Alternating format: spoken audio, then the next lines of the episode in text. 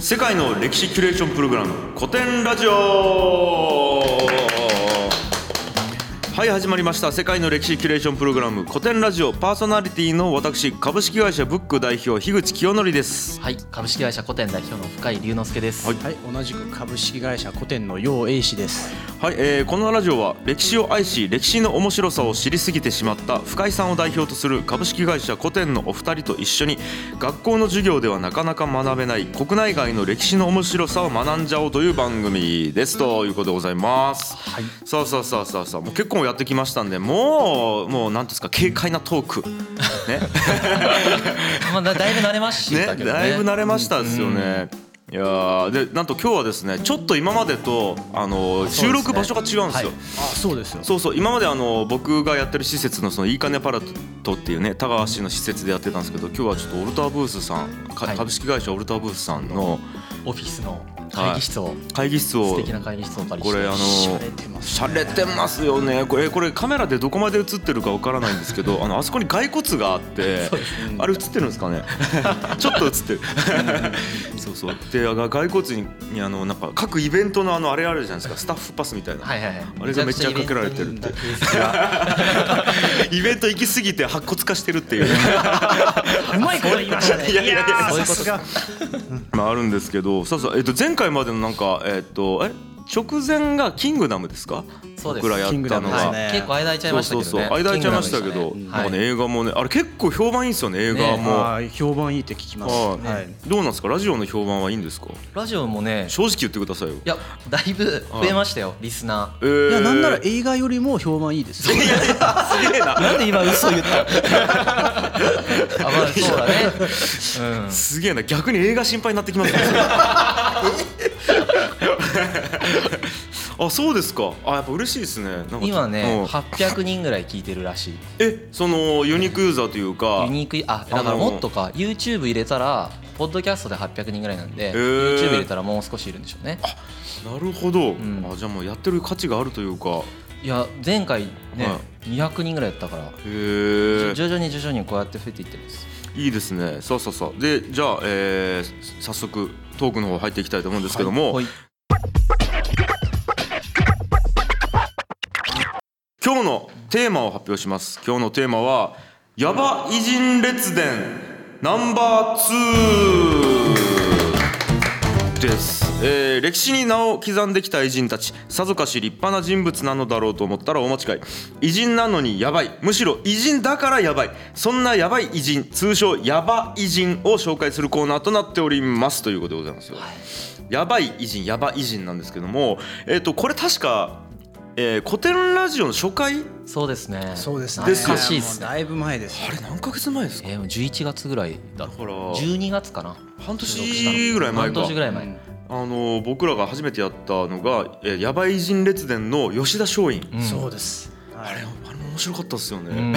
白かったいですやねやっぱこうなんか歴史って人間が作ってるっていう中でそのさらにその人間の中で面白い人たちをピックアップしてやってるっていうことで、うんうんいやあれは結構印象的だったんですけども、えーさて今回はどんなヤバい人を紹介してくるんはでいしょうか、今回はですね、諸葛亮孔明です出た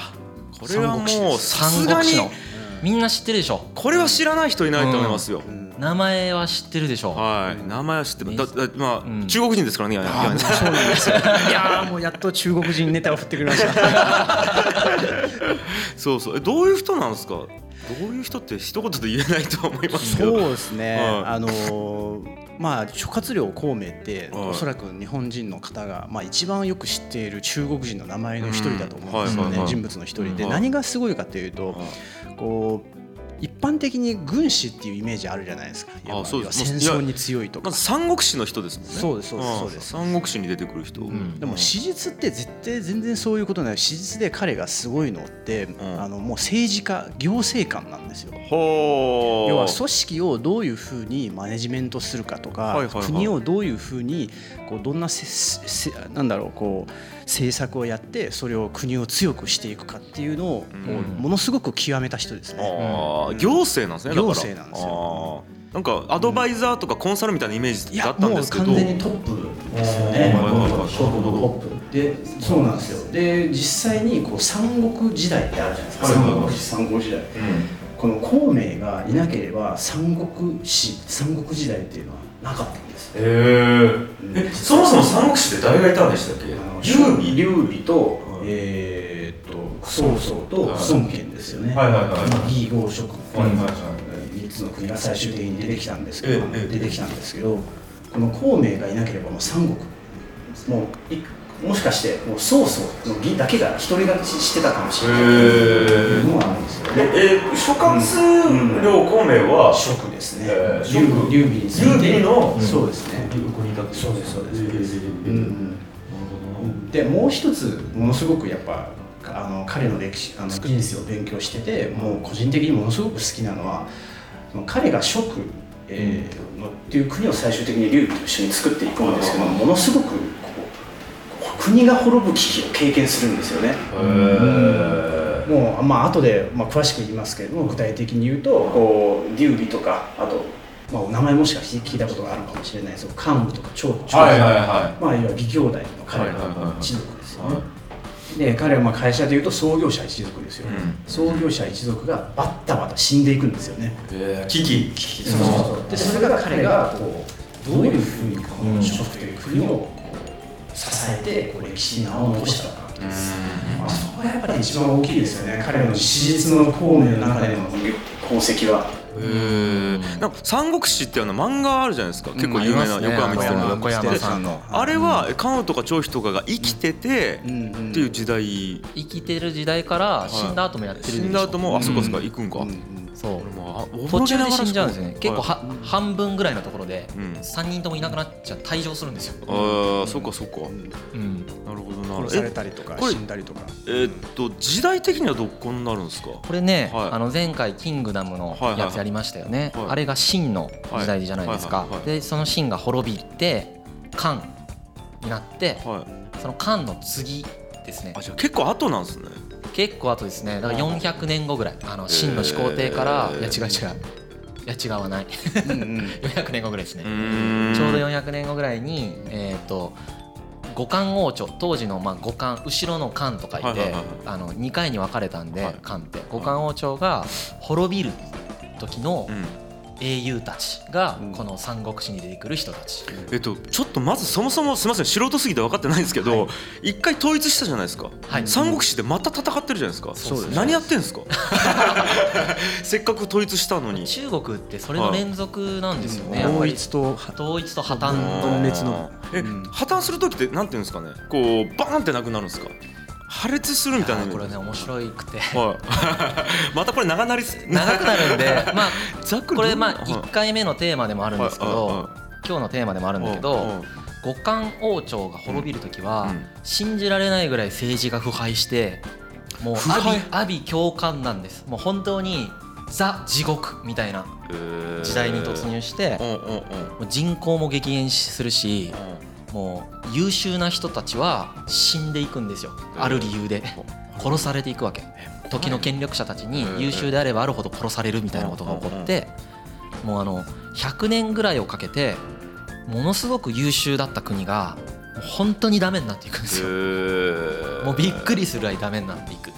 100年をかけてだから徐々に死んでいきますで超ダメになってから50年ぐらい生き続けますそれでももそれでも生き続けるけどやっぱりもう最後の最後に崩壊していって